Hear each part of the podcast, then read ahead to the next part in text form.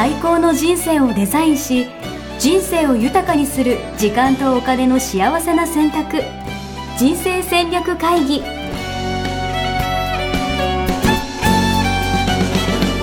の番組は将来の仕事やお金人生にもやもやと不安を抱えている皆さんに元資産運用のプロキャリアとお金の戦略を同時に考える人生デザインコンサルタントの高頃もさあやが過去5年間延べ1700人の人生を望む形で豊かにしてきたメソッドを時間とお金の選択という切り口からお伝えしてまいります。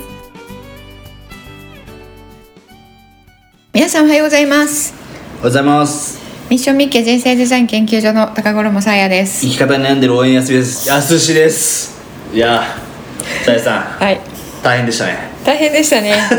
ということでいや今日はちょっと前回の話に引き続いて、うん。あの後ふと思いついて、はい。そうで映画に見に行こううん。ということで、はい。今日行ってきました。はい今ね、はい。えー行ってきて帰りですね。はい、はい。もう頭が混乱して、最初から噛みまくりでちょっと この先不安なんですけど。ねえちょはいっと、あのー皆さんの感想をね、はい。えー読んでたのでうん。分かりづらいんだろうなと思ってましたが、うん。全然分かりませんでしたね。で俺そうもうちょっと最初言っとくと、うん。だからちゃんとみんなで映画見に行って、うん。なんか終わってから質問シェアし合おうよみたいな、うんうん。でそれ収録してればいいじゃんって話をしてたから、うん。はい。ちゃんと俺、はい。もう感想言わなきゃと思って、えアウトプットする気満々で見てたんですけど、えええいやマジで分かんなくて、ええ。ですよね。こんなわかわからないものもないはいっていうぐらいわからなかったですけれども、はいえー今日ね一緒に行っていただいたお二人えーもジョインしていただいてぜひ。え4人でねあのわからないなりにも、えーはい。ちょっとね思ったことを、えーシェアいただきたいと思います。じゃあさやさんから紹介してもらっていいですかお二人。はい、はい、えっ、と人生デザイン構築学校で、えー認定講師をしてもらっています、えー花江志音さんと澤、えー、沢田理央さん来ていただいてます。お願いします。お願いします。え二人はもしかして初めて？初めて、初めてです。ルーさんも初めて？うん、初めて。おおそう、あんまりねゲストをね呼んでないですよねうちね。ようこそ。でもお二人ともね、あのすごい活躍されていてってはい、いうことで、もう大活躍で、はい。はい、じゃあ簡単に自己紹介とかいらないですか？じゃあ簡単に一言ずつ。じゃあしのさんから。うん、はい、えー、皆さん、えー、こんにちは。認定講師認定コーチをしている花井志音です。よろしくお願いします。はい。いつ頃からなんですか？私はですね2015年に、えー、じ人生デザイン構築学校のゼロ期で入学しました。ゼロ期？はい。おすごいという間にねもう8年が経つというびっくりなんですけれども、はい、じゃあゼロ期からねずっとあの一緒にやってくれている、はい。最初はね自分が学んでいただいていて、はいはいはい、うん、私は一人でやっていた時ですからゼロ期、うんえ、はい。今はその中でどういう活動をされてるんですか？コーチをされてるはい講師コーチをしております。いやーいいですね。じゃあもう本当今日の映画のね感想を言わせたらピカイチなんじゃない？ですか、そう。あのプレッシャーが。こ講義もね担当してもらっているのでははい。なるほど。じゃあ、はい。これ聞いてる方でお世話になってる方も多いんじゃないかってこと。そうですね。はい。じゃありょうさんお願いします。はい。同じく人生デザイン構築学校で認定講師をしている沢田理央と申します。で今あの紹介したしおんさんと同じく2015年に JDS のゼロ期で入学してで今は卒業してからあの講師、まあ、コーチとしてあの JDS であの講師を務めてるっていうのとあの資産形成だけに特化したあのファイナンシャルマスタリーっていうあの講座もやってましてでそれそこでメインの講師も務めています。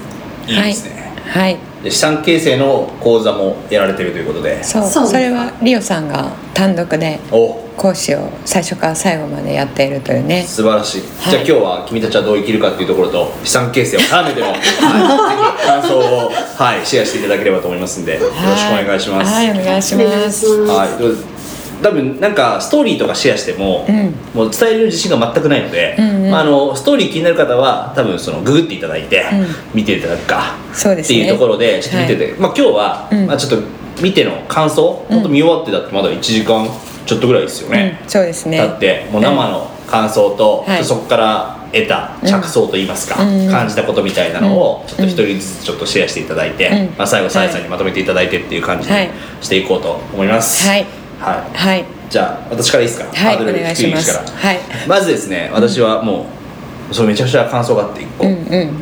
鳥が怖い。もうそうね。鳥怖かったね。鳥があの君たちはどう生きるかってあのうん。ビジュアルビジュアルでねあれも。アオサギなんですか？アオサギ。っていう鳥なんですか、うん。であもうあれも怖いじゃないですか、うん。でなんかそのなんか違う異世界に行くんですけど、ん。異世界にもペリカンと、うん。あと何あれ？インコ。インコ。赤星インコ。怖くなかったですか？怖かった。怖く書かれてたよね。なんかバーって飛んできて、うん、でもただでさえ俺鳥苦手なんですよ、うん。もう鳩とかも苦手。もういつあ私も。いつ飛びかかってくるか分かんないみたいな中で、うん。なおさらちょっとうん。鳥が苦手になったなっていうのが、うんうんうんはい感想です。そうですね。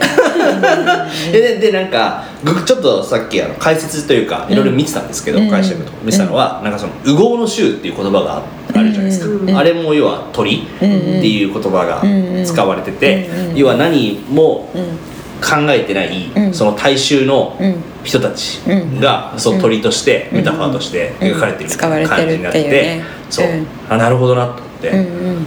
ちょっと鳥だけにはなりたくないなと思って。来世も来世も取り抜けたもう鳥に。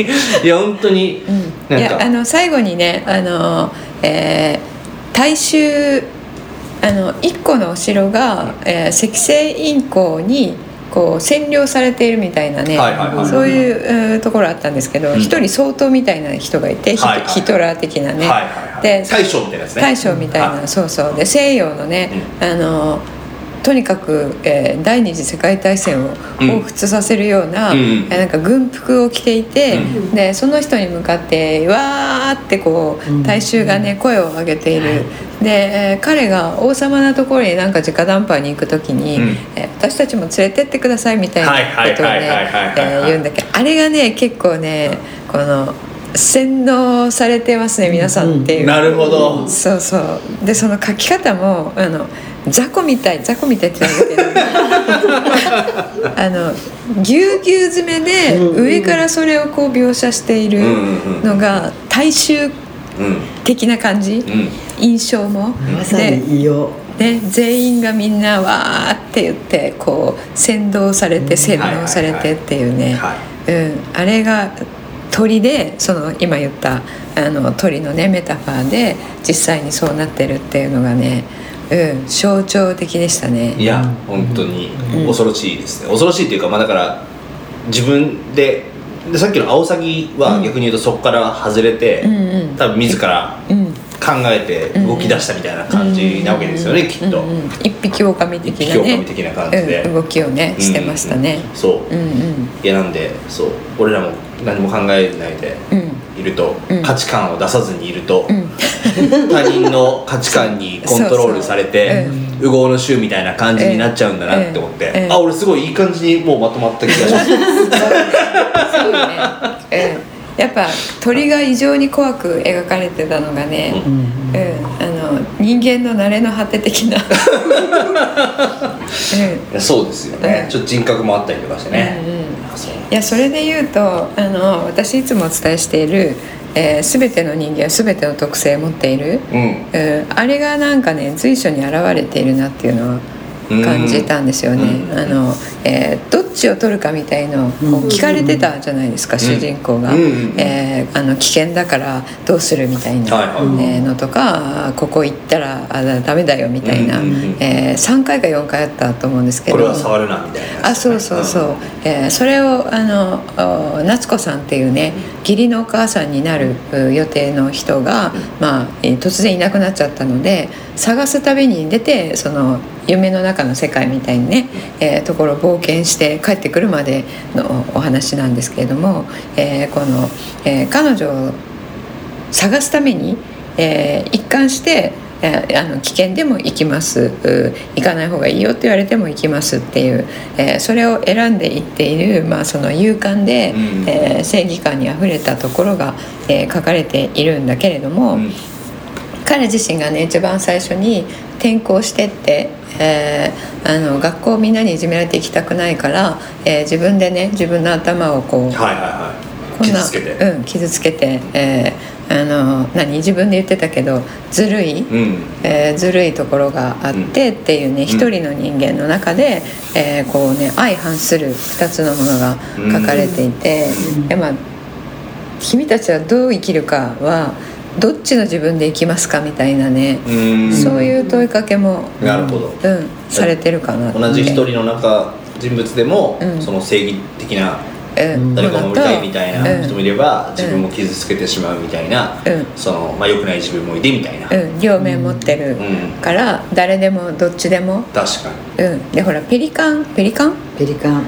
ペリカンがあの可愛らしいわちゃわちゃだっけなんだっけ？わらわらわらわらわらわらわらわらって可愛らしいえーなんかものたち、うちっちゃいものたちをペリカンが食べてたと、ん。で、えー主人公の男の子が真人くん、うん。えーお前らあのわらわらを食べるからそんな、えー傷つくんだみたいに言ったら、うん。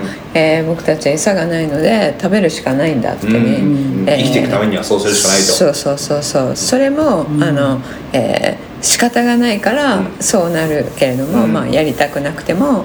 えーそういうことをやるしかないっていう人生になる人たちもいるし、うん。まあ、そんな中でも、えーそうならずに、えー自分のなんだろう美しい方をうん。選んでどうにかして生きていくっていうことうん。を選択できる人もいるんじゃないかなっていう、うん。なんかねそういううニュアンスの含みうん。とかもなんか感じて、ひ要所要所に、うん。あの選択がね、うん。全員が迫られてるというか、うん、決断しているタイミングみたいな。あそうそうそうそう、あるんですようんうん。いやちょっと案外この手話せます ね。終わった時はもう、うん。今日やめようかぐらいの。感じうん、そうそうそうでした。ね。そうでしたね。こ こ意外といや1時間の中でね、はい。考えて、うん。しょうさんとかいかがでしたか？そうですね。本当になんだろうそうあの鳥はねやっぱりすごい不気味であの、ヒッチコックの鳥っていう映画をうーん、ったあったた。ね。うんヒッチコックの鳥。知らない方も多いかもしれませんけれども、うん。もう知らならない。怖いの。あでもやすさん見見ない方がいい。ですね怖がらない。うん、でねやっぱりそうあのまずこの群衆になった時の怖さみたうんいな、うん。そういうものを感じながらも、うん。まあ、個で生きていく、うんえーそのアオサギアオサギもなんかこうアオサギの形をしてるけどもその中に人が入ってるみたいな、ええうん。ああいうこう二面性のようなものとか、うん。あとあのわらわらですよね、ええうんうん。あれはわらわらはあの真人とそれから桐子さんでしたっけ、うんが大きなあのお魚をね、うん。と捉えて、うん。そしてその大きいのをこうお腹をこう切り裂いてうん。でそのその魚肉を人々に与えるっていう、うん。そういう役割をまあ桐子さんはうん。担ってるんですけども、うん。そこに真人がそのお魚の大事な腹渡をこう取りこぼしちゃうっていうところで、こぼしちゃダメだそれはわらわらが食べるものなんだっていう場面があって、うん。でわらわらはそれを食べてうん。そしてそのわらわらはなんかこう丸くなって、うん。こう天に昇っていって、うん。えー違うじ次元で生まれ子供となってこう新しい命となって生まれていくっていう、うん。そういうのがやっぱり誰かを命をいただいて、うん。次にうん。命をつないでいくみたいな、うん。そういう再生の部分と、うん。それからあとその破壊するっていううん。凄まじい破壊の場面とかがあって、うんなんかすごい破壊再生っていうの。再生と破壊のテーマも確かにうんありましたね。うんでうん。あのインコもこう場面によってはすごい怖いんだけれども、うんうん。最後の最後にはインコがちょっと可愛らしいっうんていうふうに言われるような、うんえーインコがこうそう描写されてる場面場面もあったりして、うん。まあ、TPO によってやっぱりいろんなうんうんうん。存在っていうのは変わっていく、うん。どのように捉えるのかどのように見るのか、どの側面から見るのか。うん。それさえも私たちはみんなが選んでいくことができるっていう、まさに、ね、さやさんがおっしゃってたその選択っうんうん。ていうものがねやっぱりもう一つの大きなテーマだなっていうのを、うん。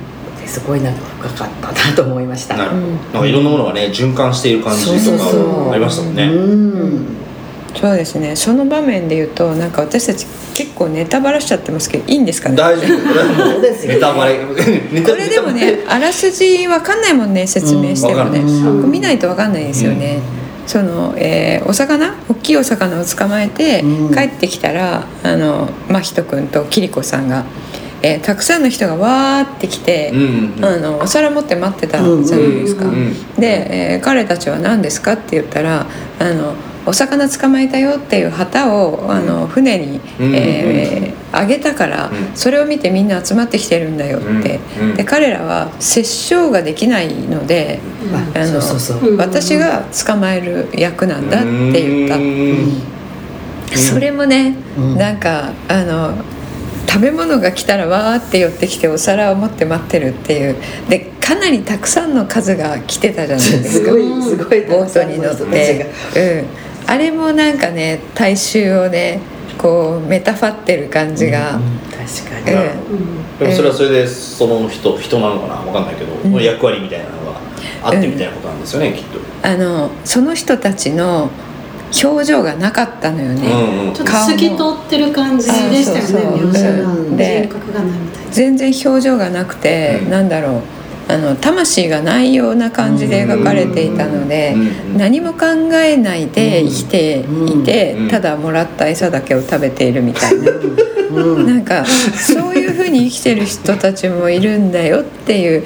だからやっぱり自分の頭で考えようよみたいなうん。ものはなんか流れているかなと思いますよね。言われたことだけやるとかであもなく、そうそうそうなんかそうそうもうほんも無気力みたいうん、な、あそう。ただ無気力みたたいな。だ食べてただ寝て生きるだけみたいな。そうそうそうそう。そういう感意じ志がまるでない、うんあそう。意志がまるでない人たちのメタファーであのボートにね12人ぐらいうん。うん乗ったボートがな同じね。感じで、うんうん。いや面白いですね。ちょっともう一回見たくなってきましたうんうん。ね、もう一回見たらねいろいろとね気が付くことがね確かにたくさんあると思う。あとねなんかあの背景の絵とかがあのキリコさんっていう人が出てくるんだけどキリコの絵があの背景にあったみたいな私ちょっと絵を全然知らないんだけど、うん。えーどなたかがねあの描いてましたよね。うんでなんかいろいろ知識があると、うん。あこれってこれのメタファーなんじゃないっていうのが、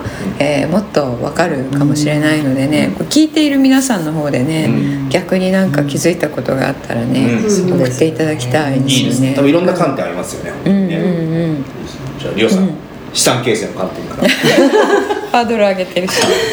あの資産形成の観点はねあの売上とか見ていただければなんですけども何売上売げ上40億円。えそんな言ってるの、うんえこのえ先週も言ったじゃん。そっかうん、1週間で高校収入40億超えたってそうなんだ、うんすごい凄まじい人気うんでさっきあの「右往の衆」っていうね話出ましたけど、私はあのインコがすごいこうタムロやってるのとかを見てあの猿の惑星を思い出したんですね。でまた古い。ただその知恵を持った自分より下と思ってる生物に知恵を持ったがために支配されるっていうのがなんかちょっと似てるなっていうのがあってであとその数の力。うんうんうん。でっていうなんか支配と非支配っていうのが変わるんだよっていう。私は結構なんかバランスが問われてるなとか思ったんですね。積み木もバランスをどうするのっていうのが。そうだったね。バランス出てきたね。がそう崩れたらあなたの世界観は崩れますようんで最後バランス崩れたから世界そのものが崩れたっていうのがあったんです。の絶妙なバランスの中でね、なんかあと一日は大丈夫だみたいな話してましたね、うん。うん。そう。っていうのを結構感じたなって。であとこのポッドキャストのね中でも言われているたい焼き理論っていうのがあるじゃないですか、ちょっと待ってください何ですかその理論はえ知らないん。ですかうん。いややすしさん。はねえ覚えてないうん。あポッドキャストで私も言ってるけれども、うん。あの覚えてないかもしれこないのポッドキャストで言ってることを俺が知らないとかありえます俺出てない回ありましたっけ？そういうこと？なんたい焼き理論って何ですか、はあのぜひね聞いていただきたい。い、何回目？何回目？まあその一緒ですよって同根で生まれてきてますよっていう元は魂は一緒ですよって全部差異がなくてっていうのが結構わらわらが形一緒じゃないですか。そうね。でそれが、あの人間に生まれていくんですよっていうのが、うんでその前は全部一緒やなってかいうのが、まあそのあそれうんそうだったかもね、うん。なんか集合的無意識的なね、うんたくさんわーってきて、えーなんかホタルみたいな、うん。んうんうんいやどなたかが書いてたのはなんか遺伝子を表してる、それをなんか螺旋になってこうやって螺旋になったねわらわらが。っていうのが、うん。天遺伝子っていうのねをどなたかがどっかで書いてらっしゃるのをちらっと見て、ああなるほどなと思いました、うん。螺旋だった、うん。それをペリカンがうん。遺伝子。遺伝子 気づいてしまいました。勝手に勝手に盛り上がるのやめてもらっていいですかいやほら今ね、えー遺伝子を変えられてしまっているじゃないですか、うんうんうん私たち、うん。それをねそうなんうん、やっている人たちもそれがペリカンだとすると、うん。えー生きるために仕方なくやってるっていうことになりますね、うん。うん。じゃあその人たちをこうなんか弁護するようなメッセージも入っているのかな、うん。なるほど。そうですね。うん。うん。いいですね。うん注意をですね。あとリオさんがね言ったバ バランス、うん。うん、バランス崩れたじゃない？結局。最後ね崩壊して。最後、うん、微妙なバランスの上に積み木を大おじさんだっけ、うん。うん。えーがであの人がその、えーインコたちのが、えー非支配層が数の原理で支配層になってしまったけれども、うん。その一番上だけ王子様で残ってたわけですよね。うん。で彼が王様って言われていた、うん。えーでヒトラーみたいな人は、えーその王様の家来だった。でその王様の、えー積み木がバランスが取れていました、うん。えーそれがあと1日で崩れますよって言って、崩れちゃったっていうことは、今のパワーバランスも早晩崩れるっていういやーもうだからそのねさっき言った資本主義の崩壊じゃないけど、うんうんなんかみんななんとなくガラガラポンみたいなう、うんうんいつか起こるんじゃないかって思いながらこう、うん絶妙なバランスの中で今って、うんこの世の中保たれてる中みたいなのがありますよね、うんでどっかで崩壊を待ち望んでる人たちも実際にいるわけだと思っていて、確かにね。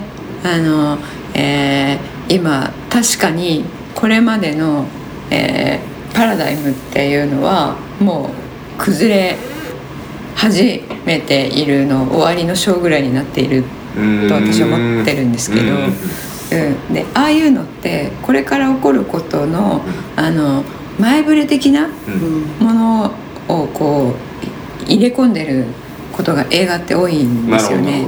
うん、それを考慮すると、まあ、この世界のあのパワーバランスうん。が崩れるっていうことも言ってるかもしれないなるほどね。ですね。だってこの王子もねもうなんかもう本当早く交代してほしいんだみたいな、うんうんうんもう早く俺の後をちゃんと引き継いでくれみたいなそう感じでね。うん。言ってて、うん。でもそれは引き継がないみたいな感じでね、こうん。う主人公が、まあ、断ってというか、ねあれなんで断ったんでしょうね。なんかそんな俺は綺麗じゃないからみたいな感じで、うん汚れてるからとかね言ってた。で、えー、と今このバランスが崩れたところこの綺麗な悪意が乗っていない石をうん。使ったら、うん。君だったら美しい世界を作れますよってうん。言われてたじゃない、うん。そのうん。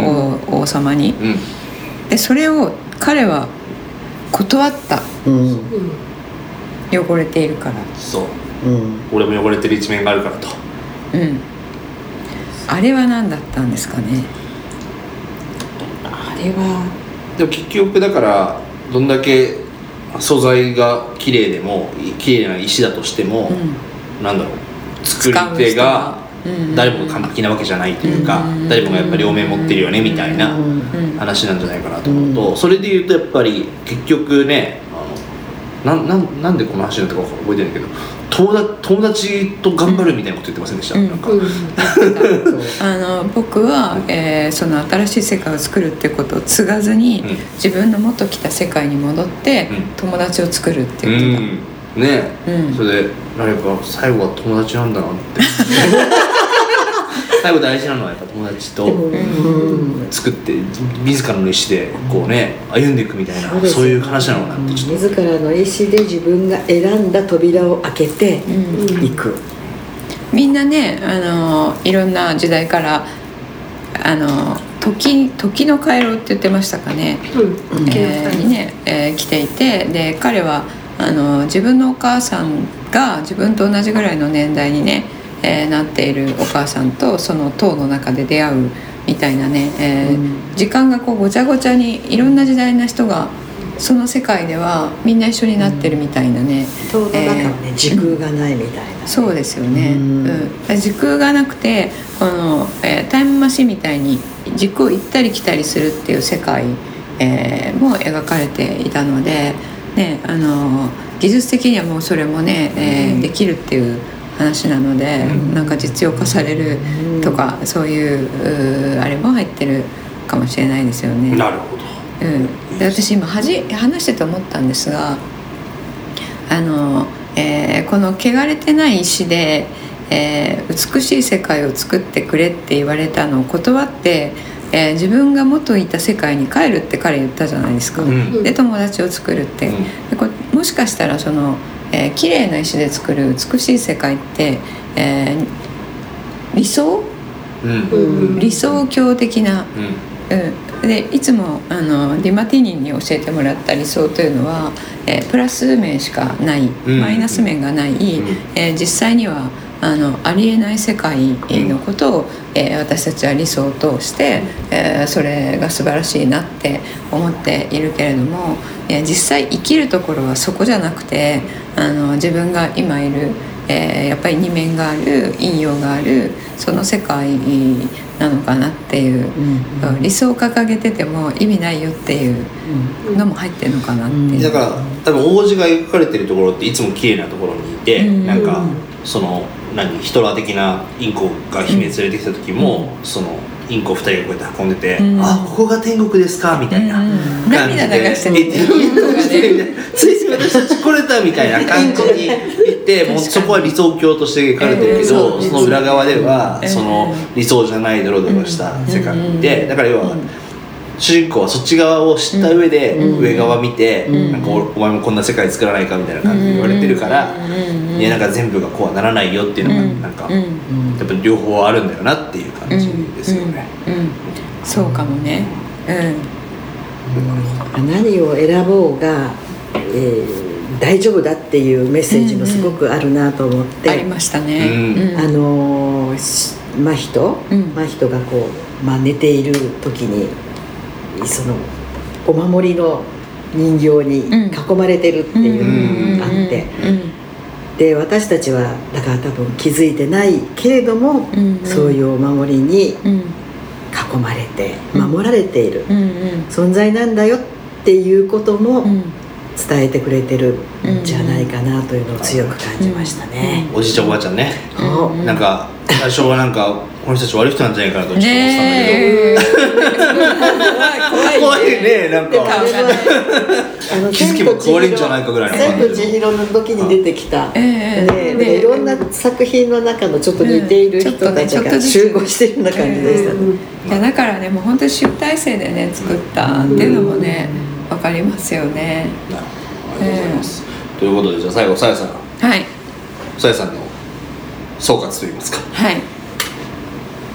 そうですね。あの、えーもう、えー言いたいこと全部言ってしまいましたがあの宮崎駿さん、えー、82歳、ん。っていうね、えー82うん、ご高齢で多分ご自身の中でも最後の作品っていうなんだろう、えー思いがあって作ったのかなっていうのをひしひしと。確かに、うやっぱあれ王子ですねまさにね、うん。うん。あとは託した的な、うん。うん、なのであの何も考えずにお皿持って待ってるとかあの洗脳されてね、うん。えーインコみたいになっちゃうような、えーことになるか、えー自分で考えて、えー自分であの扉を開けて、えー自分があー夏子をお母さん助けたいって言って、えーどの選択になってもいや僕は帰らない助けるんだからあの助けに行くからここ危険でも行くっていう常にこう自分の一貫、えーしたあの選択を、えー即答してった、うんうん。えーそれはあのある意味ミッションだと思うんですよね、うん。彼のね。うん。えー考えて自分は何に生きるのかっていう何のミッション何の役割に生きるのかっていうのを考える生き方もあるよねっていうそこを対比。うん。だからあれよね。だから小さい時にうん。お母さんを亡くしてしまった経験から、うん。次はその新しいお母さんを守るんだみたいな、うん。でその小さい時の過去の、うん何？欠落感みたいなものが、うん。その価値観とか志になってるってことですよね、はい、よく覚えてましたああねもう。伊達にポッドキャスト聞いて。そうそう。あのいろいろね分かってらっしゃいますねっていうことがよく、うん、分かる、うん、なので何ですかね。私たちの JDS のメッセージも、うん。えー一人一人、えーミッションがあるっていうのが前提なんですが何に生きるかっていうことを自分で決められるっていうことですよね。で彼にとって、えー一番の、えー価値ある行動というのが、えー自分のあの守りたい人を守るとか、うん。そういうことだと思うんですけど、うん。えー各要所要所でもう、あの間髪入れずに彼はね、うん。えー答えてたじゃないですか。うん。えミッションに生きるとやっぱりね決断が間髪入れずにもうこっちって、なるほど、うん、なるので、あの映画はだからミッションに生きろっていう。君たちはどう生きるかの問いがね、問いのああの答えが。答えとして、はあの自分のミッションを早く、ん。あの定めて、えーそれにまっしぐらに生きていけさもなければあの奴隷のような、うん。えー生き方に、まあ、心の奴隷のようなうん。生き方になっちゃうよっていうメッセージも入っていたのかなっていうふうに、うん。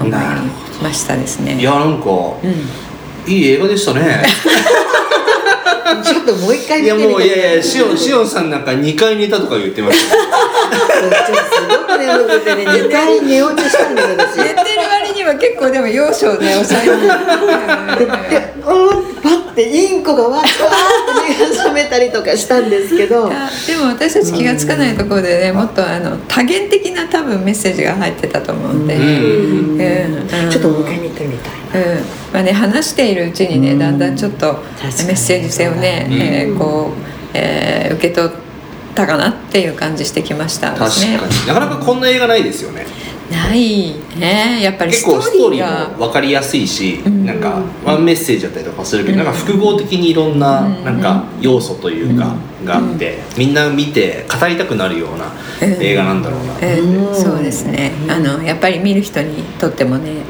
見る人によってもあの受け取ることをうん。違うと思うので、まあ、ぜひ見ていただきたいですよね。いやでも、俺娘とか息子連れてったらトラウマになっちゃうんじゃないかなと思うんですけど、うんあのね、子供ちょっとね子供向けじゃないね怖いかも、うん、子供向けじゃない、ねうんなんかわらわら可愛いみたいな瞬間って本当一瞬ぐらいですもんね、え鳥の恐怖にそれがおののくあとなんかこうあの柱からガラガラガラって崩れるとかね、はいはいえいうところも結構あったし、はいうん、あの矢で射抜かれるみたいなとかもね、あったのでお子さんあれかもしれないですね。そうですね。ある程度なんか語れるこというかなんどうどういう何歳以上が適任なんですかね。もはやわかんないな。15歳とか。中学生以上中な感じ。学生以上かな、うん、勝手に決めちゃってますけれども、うん、あのそう夏休み夏休みだから、ね、お子さんと行こうっていう人多いかもしれないですけど、そう。ちょっとあれかもしれないです。いや俺今日娘にうん「パパ私も一緒に行っていい?」って言われてうん一緒にいいよ」って言おうと思ったんですけどうんうんマジ断ってよかったなうーんねえ、うん。来てたらより鳥が苦手になって帰ってきたんだようんうんねうん。あこれだけはね言えますよね。鳥は怖かった いやこれもね、はい、解釈解釈ですから、はい。あそうでしおんさんねさっき言ってたあの鳥怖く描かれてたけど、えー自分の元いた世界に戻ってきたらあインコちゃんもね可愛いインコちゃんになって確かに。えーね、お母さんが「まあ可愛いって言って」うん。っていうね、えーなんでしょうね。あの幻想と現実もあったし、うん。えー同じ人が怖いと可愛いもあったし、ね、やっぱりどっちにもなる可能性があるっていうね、えーそれ自分でやっぱり決められるっていうことなんですかね。うん。しかもでもねそれをねなんかあのストレートに言ってないこの、こうちょっと裏の裏の裏ぐらいでね。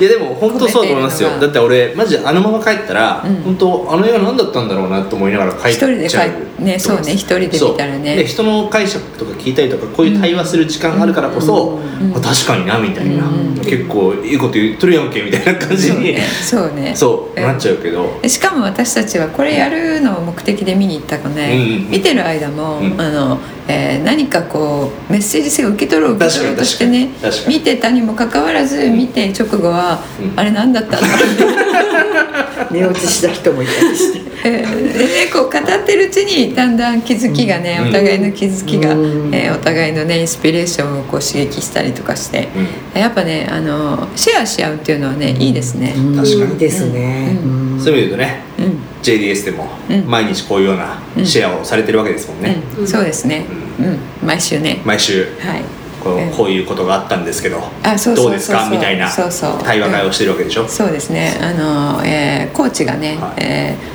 あそれに対して答えるっていう形ですけれども、ううん。んそう。アウトプットだからアウトプットするのもすごい大切ですよね、うん。アウトプットするって分かってて暮らしてるっていうの、うん。うん。うん。気づきが多いかもしれないですよね。なるほどということでありがとうございます。振っていただいて、はい。あの JDS も、えーとえー15期ですね、えー15期の募集の後半戦に入ってまいりましたので、はい、8月も、えー20日ぐらいまでですかね、はいえ1日体験、えー講座やっていますので、えーちょっと来ていただいたらねあの番外編で、えーこの このね、えー宮崎さんの、えー映画についても語ったりとかもしたいと思いますので、うん。えー興味あられましたらあぜひ概要欄から、えー申し込みをいただければと思います。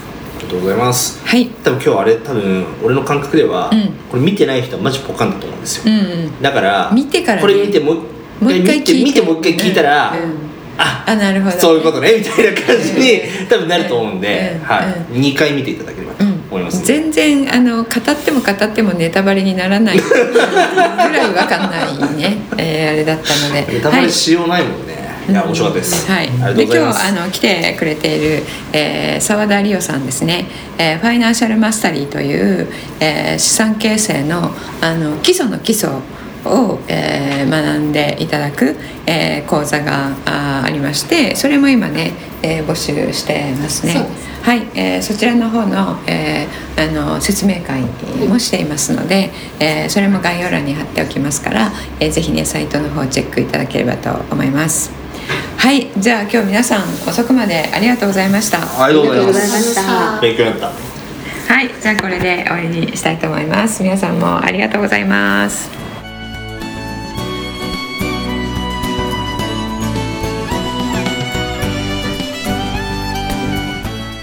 人生デザイン構築学校では通年募集を開始しました。1日入門講座説明会こちらにご参加いただくと、えー学校でどのような授業を受けることができるのか体験をすることができます。そしてカリキュラムはどのようなものなのか、えー中に入っている方はどのような人がいるのか、えーさらに卒業後の人生はどのような人生が待っているのかそういったことを体験学習そして説明を聞いていただくことができます。毎月2回ないし3回開催しますので、えーこれまで半年または1年待っていただいていた方もぜひ直近の入門講座説明会にご参加いただければと思います、えー特典もご用意しています、えーこちらで皆さんとお会いできることを、え楽しみにしております。